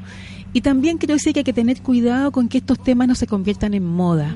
A mí me preocupa mucho, muchas veces, toda una retórica al respecto, completamente desapegada de la realidad que estamos viviendo. Ocurre lo mismo con el feminismo, ocurre lo mismo con muchos temas, en donde yo pienso que hay que ir cuando la gente la desalojan y, y- y alegar por eso. Hay que ir a las velatones, hay que acudir al cementerio, hay que denunciar. Eh, no se puede hacer investigación crítica eh, si no se está en los lugares donde las cosas pasan. Muchas, Muchas gracias. La manza pega. Eh, nos quedamos con la manza No, pero pega. está bien. Todos los, todos los miércoles nos quedamos eh, así como. Pero qué con- ganas de quedarse así hoy mansa día. pega. Con Sí. la mansa pega. Ah, eh, Ale, ¿quieres algo más para, para terminar? No solamente agradecer la presencia de María Emilia porque nos abre la, la mirada, los corazones y, y también nos desafía, que eso es importante, también comparto eso que, que no se convierta en moda y no, eh, no lo quedemos como en un discurso eh, paternalista y después salimos y, y vamos metiendo las patas. Así que eso. Y a Muchas ti muchas gracias. gracias, muchas gracias por la invitación. No, gracias a ti, María Emilia. Estábamos felices. André, ¿algo Ahora sí al invitas tan buenas. po. Ahora sí, Sí, la ¿estás contenta? buena. ¿Estás contenta? ¿Querías decirlo? Sí, estoy contenta, estoy contenta porque la María Emilia es alguien que ha trabajado sin alumbrarse tanto con respecto a las cosas que hacen. No, pero de verdad, eh, con- los inmigrantes nosotros hemos podido conversar sobre casos muy puntuales de- de inmigrantes que han necesitado ayuda y nosotros podemos mover algo de redes. Y en ese caso yo hago eh, propia la invitación que hace María Emilia en que yo no sé si estoy eh, eh, en condiciones de poder decir eso, pero todo trabajo, todo planteamiento, todo discurso que tenga que ver con, eh, la inmigra- con los inmigrantes, con las mujeres, con los pueblos originarios, con todas estas causas que nosotros nos llenan el alma, como dice la Ale, tienen que ir de la mano con, un- con, con el activismo y el activismo no solamente el de la polera, ¿me entendí? El activismo, y tampoco todo el activismo de fírmame esta causa en internet, ¿cachai? Como uno también hace activismo cuando estás con tu vecino, cuando estás con tu amante, cuando estás con tu... O sea, casa. Yo, yo hago hago extensivo eso a que ya, está bien que no, no, saque, no, no empelotemos, que no saquemos y no digamos que somos feministas, pero, o que somos pro inmigrantes, o que somos, no sé, menos racistas, o, o- en fin. Pero hagamos algo al respecto, ¿cachai? Unámonos, hagamos, las, hagamos del feminismo, de la estructura del feminismo, de esto de, de construir redes, algo real, ¿cachai? Y Oye, la gente se está inscribiendo. Eh, me está llegando por cualquier acá, cantidad de está- está alumnos. llegando, así que me están pidiendo la información, la vamos a poner igual en nuestra página, o siempre siempre subimos esta información eh, en Facebook, en subela.cl va a estar ahí, pero para ¿sabes los que hablamos? quedaron metidos ahí en el tema, www.uabierta.uchile.cl. Les pasé el nombre, les pasé el punto .cl, he estado aquí pegando mientras conversamos a todos los que me piden información. Muchas gracias. Oye, ¿Sabéis que no hablamos y que de repente la, la, la María Emilia podría ponerlo en su Facebook para poder seguir? ¿Qué es lo que pensáis tú con respecto a las, a las, a las propuestas de las candidaturas presidenciales de ahora con respecto a la inmigración? Uy, nos Puta que quedó somos ese buenos. ¿Viste? Y que no era nada, no era y menor. nosotros hablando de nosotras mismas. Sí. Que. Y hay uno llorando. No han Pero dicho así nada. cortito, no han dicho nada. No han dicho nada, pero sí han hecho publicidad para ganar votos diciendo que los inmigrantes son ilegales, cosa Mm, que es falsa claro. y que son delincuentes, muy grave y muy irresponsables. Y además quienes lo han dicho deberían estar encerrados por delincuentes. Mm. Entonces, muy raro. No voten por Piñera. Así termina el... No, y, y Fulvio Rossi. Ay, bueno. No, un Fulvio apellido Rossi. muy chile. Y ayer abollado por Ricardo Lagos. Sigamos, 10 con 36. Nos vamos a escuchar música porque ya a esta altura lo necesitamos. Javier Amena y dentro de ti, café con Natenzuela.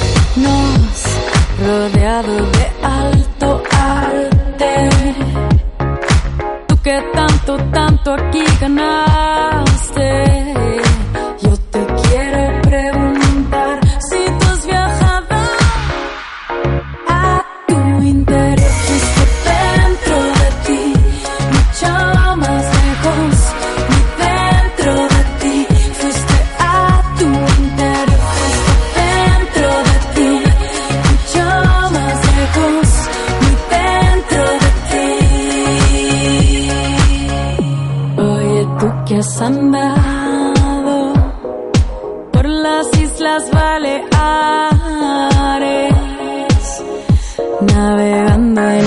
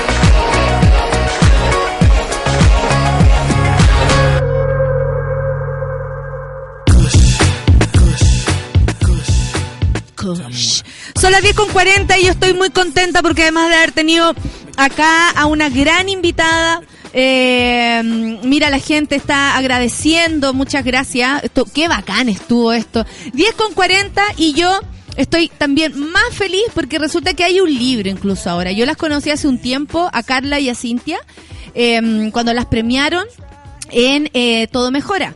Yo soy eh, embajadora y animadora oficial de los eventos Todo Mejora, ustedes saben, con un poco de humor y, y eh, ahí estaba Carla y Cintia juntitas como siempre, eh, porque habían hecho un, el, ¿cómo, cómo se llama el, nombre? Porque el, el nombre que usan siempre ustedes, True Love. True Love Show. True Love Show. Sí. Hicieron su True Love Show, eh, que a todo esto no pudimos congeniar nunca. El día que yo iba para allá, usted no podía. En fin, pero lo vamos a hacer, lo vamos a hacer juntos, lo vamos a hacer un día, vamos a estar las tres.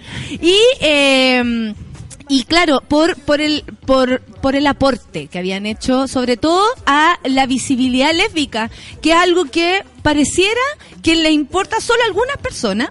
Y eh, la verdad que es tan necesaria. Usted, ustedes han sido, pero ma- ma- maestrísimas en esto. Tienen un libro ahora que se llama Dile que la amas. ¿Cómo ocurrió esto? ¿Qué más van a hacer? güey?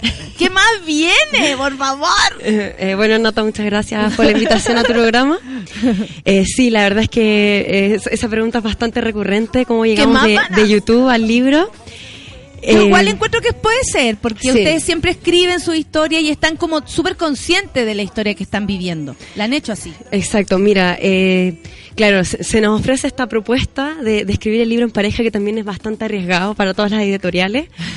Eh, pero sí, fue un desafío. Nosotros estábamos en, en el extranjero cuando también estamos terminando este libro. Fue todo un desafío. ¿Por qué andan viajando a todo esto? Porque yo las vi viajando mucho eh, y la cagó. Pasaron divino, buscando una foto fantástica, oye, pero increíble. ¿Por qué Fuimos a estudiar a Reino Unido. Fuimos a estudiar inglés principalmente. Y bueno, aprovechamos de, y bueno, aprovechamos de recorrer Europa, aprovechamos de conocer también los distintos sistemas también y cómo son las políticas públicas allá, que la verdad es que la diferencia es bastante notoria en comparación a los países latinoamericanos. Bueno, igual Europa es una sociedad bastante antigua, así que está mucho más avanzado en, en derechos humanos en, en ese sentido. Y estuvimos allá y obviamente trajimos toda nuestra experiencia eurocentrista allá. Oye, ¿y, ¿y se sentían más cómodas allá? Mucho más cómoda. La verdad es que, Que estar íbamos de en la calle. Sí, totalmente. O sea, la libertad ya es pero extrema. O sea, los niños también eh, andábamos en el metro, en la escalera, no sé, de algún centro comercial y nadie nos miraba, no era tema.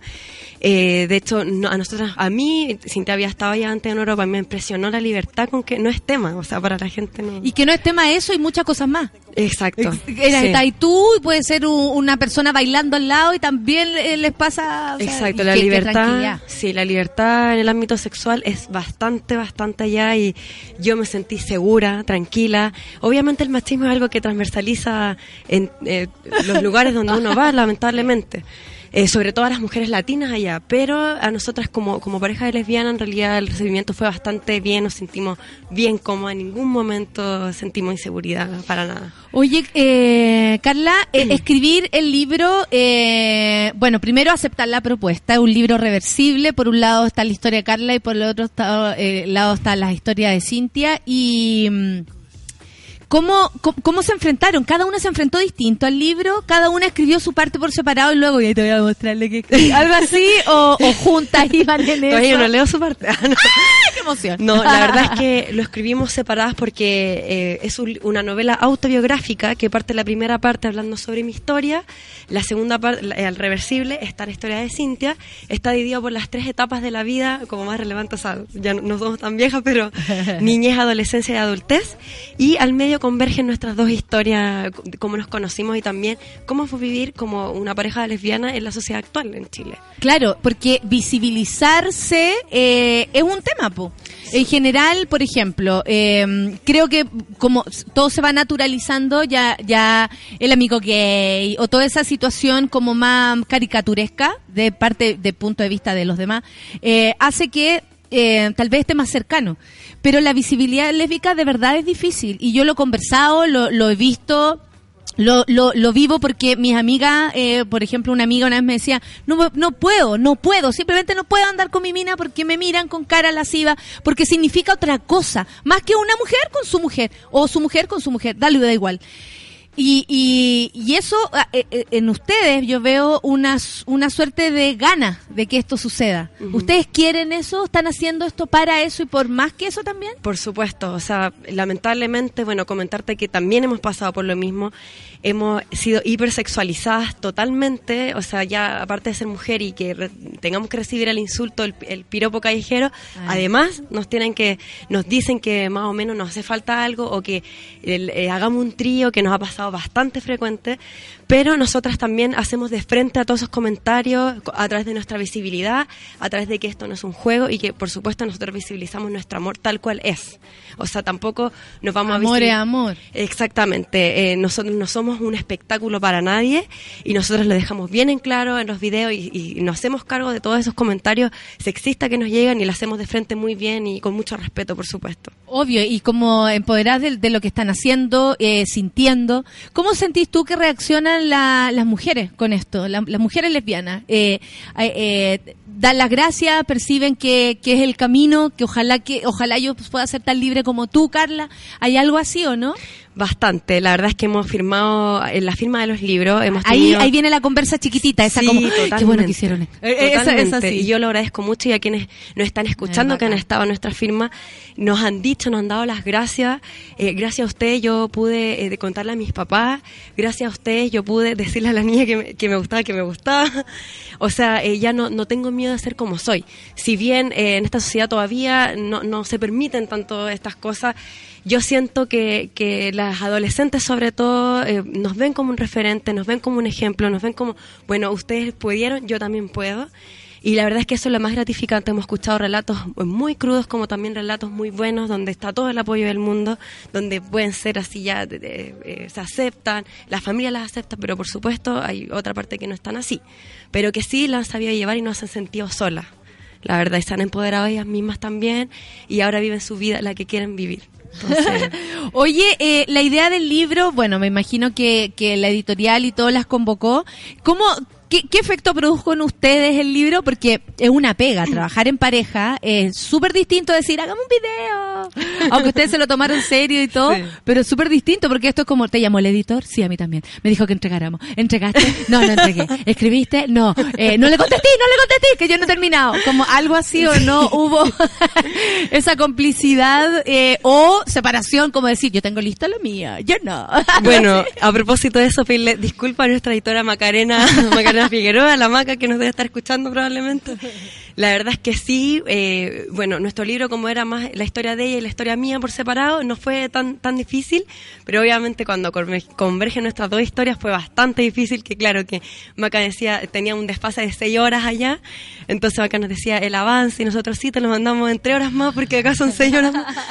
Eh, la verdad tratamos de cumplir siempre, a veces el viaje y, y otro tipo de cosas no nos permitía entregar las cosas a tiempo, pero sí lo logramos y con crece y con mucha valentía también y pucha, pidiendo disculpas también a la, a la maca, pero se cumplió, se hizo, se entregó cuando debía. Y entre ustedes, ¿hubo, hubo un roce, alguna situación como de decir, pucha, no, ¿para qué nos metimos en esta bola?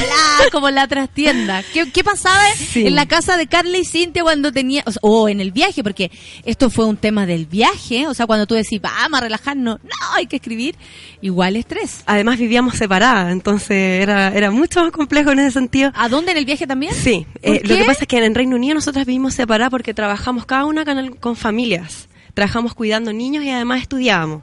Entonces ella vivía en una casa y vivía en otra y... ¿Y cómo fue separarse? Fue terrible. Qué heavy, porque ustedes están súper acostumbradas a andar juntas, a vivir juntas, a, a expresarse juntas Sí. casi. No, fue terrible, pero eh, pero obviamente eh, nos veíamos en la universidad y tratamos de aprovecharlo a concho. Eh, pero claro, eso, como te decía, no fue tan desafío porque ella escribía por su lado y yo por el mío. Y yo creo que la dificultad mayor que nos enfrentamos fue conectarse justamente con la niñez y la adolescencia, aquellos episodios que no habían sido muy agradables en nuestra vida. Eh, yo te podría decir que eso nos causó un poco de ruido. Eh, claro, ella me contaba esto. Es- es heavy hacer memoria. Sí, totalmente. Sobre todo cuando no hace muchos años atrás, eh, todavía esto era un tema, era el rechazo, la, el- la discriminación homofóbica por parte de las instituciones, de los colegios, de las familias. Entonces, Eh, Es muy, fue- además, es como un círculo de discriminación porque puede ser tu compañerito del, del de al lado, tu vieja que te dijo algo en la mañana y después vaya en la micro y, y es como ya todos los frentes. O sea, Exacto. tenés todo en tu contra. Sí, es una, es una multidiscriminación en ese momento y no fue hace muchos años atrás, estoy hablando de 10 años atrás, eh, hace 5 años ya que yo recién siento que sentimos consciente que las cosas han cambiado un poco. Y, y te has dado cuenta que, eh, o puede ser que no también, pero ¿ha habido alguna diferencia en cómo tú vivías y tu vida en ese minuto a como ahora? Más allá de que seas adulta y tú misma te descontenta con lo que eres, pero eh, eh, ¿veía una- alguna diferencia como en tu medio, al menos, no sé, tu familia, tus amigos, cómo fueron asumiendo tu alegría? Porque tú te ves tan feliz, Carla, que, que es como si alguien no se suma, de verdad que no lo entiendo. Sí, tienes mucha razón en eso. La verdad es que las cosas yo siento que se han cambiado, o sea, desde lo más positivo. Obviamente eh, tenemos que avanzar en un montón de otras cosas más, políticas públicas, algo que tiene que ver más con, con cómo se está gobernando en ese tema. Pero eh, yo siento que sí han cambiado las cosas. A mí antes, eh, con Cintia lo hablábamos, que antes tú ibas de, de- la mano con una niña en el, en el mall, el centro comercial, y te echaban. O sea, eh, tú no podías expresar tu amor ahí porque y uno se iba así como, con la, como mirando hacia abajo. Como si hubieses hecho algo malo. Claro, ahora, a mí con Cinta también hemos hablado que nosotros éramos de la generación de Daniel Zamudio y obviamente cuando nosotros nos enteramos de, de, de- de su muerte nos dio mucha pena y por supuesto también criticamos el que, el que aquí se hace como un poquito todo al revés, que tuvieron que matar a alguien para hacer una ley, para, eh, de- eh, digamos, aceptar los derechos de otras personas, dejarlos ser como son. Así de así Ajá. de rudo como lo estáis diciendo. Sí. Tuvo que morirse alguien, tuvieron que matar a alguien para que tomáramos conciencia de la discriminación. Claro. Hemos hablado toda la mañana de discriminación, pero vaya que es importante, porque de verdad que es el, el opio nuestro. Estamos sumidos en esta situación. El domingo hay elecciones. No Te Claro. voy a preguntar por quién vaya a votar, porque para qué te voy a poner problemas. Solo, solo que yo la miro y digo, no, a votar por Peñera, evidente. Oh, por pero. Yo digo así, tajantemente. Ay, qué bueno. Ah, imagínate, no. Ah, que me, me- me- me metí en un hoyo, ah, me metí sola, me metí sola, porque ponte tú que hubiese sido de su votante. No, ¿Cómo veis por tú la situación eh, en ese aspecto? Porque, por ejemplo, en términos de migración, que era lo que hablábamos con María Emilia, no han dicho nada. Y los que lo han dicho, a su parecer, eh, es un aprovechamiento. ¿Qué te parece a ti? El tema de la diversidad es súper, eh, a veces manoseado. De hecho, Piñera en un momento puso a Luis Larraín, quien ahora le busca voto, a Luis Larraín, ex, eh, Carla mira hacia arriba como desaprobando esta situación, lo cual también me hace sentir que estoy en familia.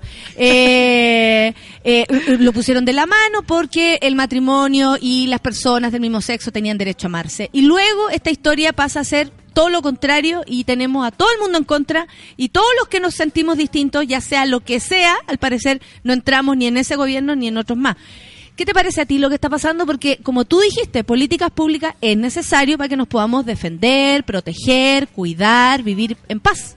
Mira, eh, Tú has tenido incluso conversaciones con los políticos. sí, de hecho eso te iba a comentar Te para la gente... todo porque me, me- me gustó mucho, mucho, mucho. Mira, para la gente que nos está escuchando, los que no saben, nosotras con Cintia estuvimos trabajando junto a la Fundación Todo Mejora, entrevistando justamente a los candidatos a la presidencia. Bueno, no a todos, porque se entiende que, eh, bueno, no, no quiero meterme en problemas, pero eh, las candidaturas de derecha no, no participaron en este proyecto.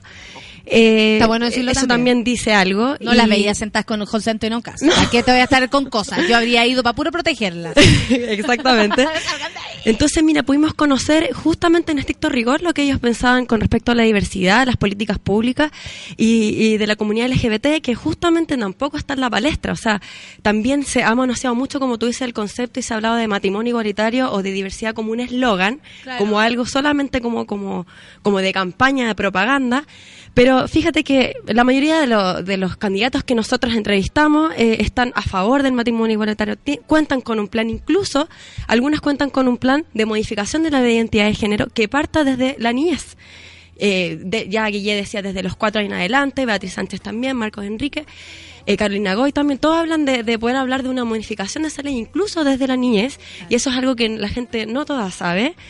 Eh, pero a mí me llama la atención de que esto no se abre, no se habla en estos debates, eh, en los últimos debates masivos Sí, que se han hecho, que solamente están enfocados al crecimiento, al desarrollo económico del país, cuando también tenemos que hablar del desarrollo social.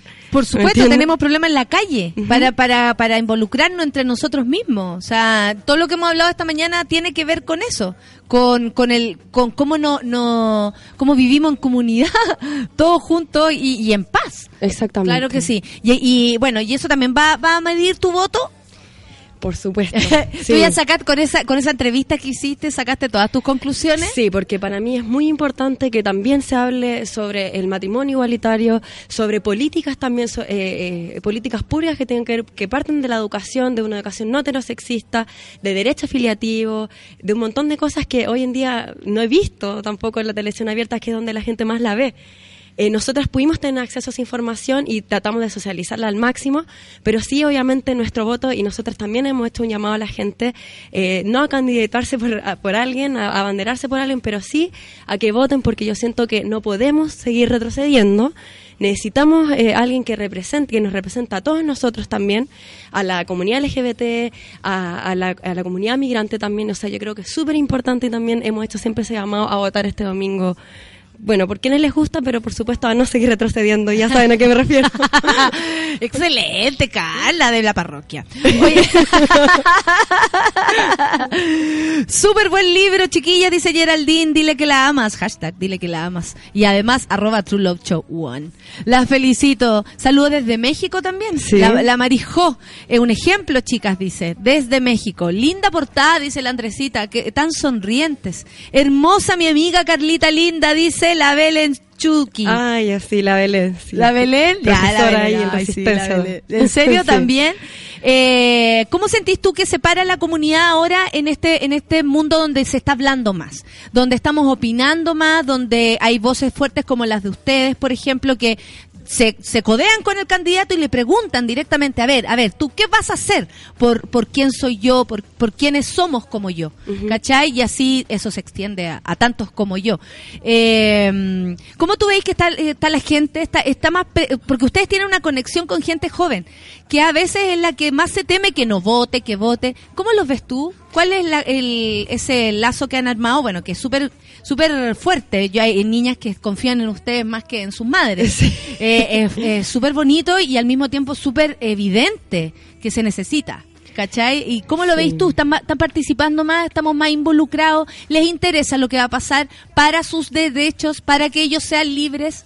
Mira, yo siento que está cada vez más, más potente el tema. Yo siento que el empoderamiento, sobre todo de, de la comunidad LGBT, está mucho más fuerte. O sea, yo partiendo por lo más básico, imagínate tener ese libro, Dile que la ama, en, en la feria del libro de la Antártica chilena, qué sé yo, ver a dos mujeres. O sea, eh, quería partir desde esa base porque ya siento que nosotras desde ahí y la gente también ve un cambio.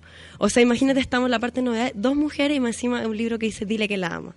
Entonces, eh, también hemos escuchado muchos relatos de gente que sí se ha empoderado, que también se ha empoderado desde el ámbito político. Eh, la verdad es que tú hablas de, de Luis Larraín también, eh, yo siento que también él, él se ha empoderado harto. Ojalá que desde el lugar que se está parando ahora también contribuya a que, a que podamos tener nuestros derechos, ¿me entiendes? Ya independientemente de en, en qué parte política se meta, ojalá que contribuya, todo suma. Y eh, yo siento que sí, eh, con Cintia hemos sentido que la gente está súper empoderada ahora, o sea, gracias también, eh, gracias, o sea, afortunadamente por, también tenemos la, la oportunidad de haber ayudado con esto y la gente nos recalca eso. Y, y sí, la gente está empoderada, en los colegios también, eh, se está hablando de estos temas, se está hablando como de... de- ¿Van a colegio? ¿Han ido? Todavía no hemos podido ir. Ay, sería buena, sería muy buena. Sí, como desde Liceo la 1, orientación. quería la cagá. Sí, no, de hecho yo le... Las le- amigas del Liceo 1. Hablé con la Cinta, podría mirar el Liceo 1, al Carmela, donde las chicas también son bastante empoderadas con el tema político. Y donde hay que conversar, Sí. tanto ahí como en un colegio en Lampa, da igual. Sí. Si el punto es conversar, abrir los espacios eh, y saber que de verdad en este planeta, en este Chile, lo habitamos personas de todos colores, de todos tipos, de todas formas, de todas entregas, de todos los lados, de todo lo que nos gusta hacer, lo que no nos gusta también. Y, y como es Internet, hay que unirse a las comunidades que nos interesan y el resto respetarlas tal cual, porque existen, porque están ahí. Oye, eh, muchas gracias, Carla, por haber venido. Dile que la amas, la pasión no tiene barreras. Ay, esa bajada se la pusieron ustedes. Así Eh. se, te amo, la pasión no tiene barreras, postdata. Eh, o sea, la verdad es que mitad y mitad. Yo la verdad te quería dar las gracias eh, por ser nuestra eterna aliada.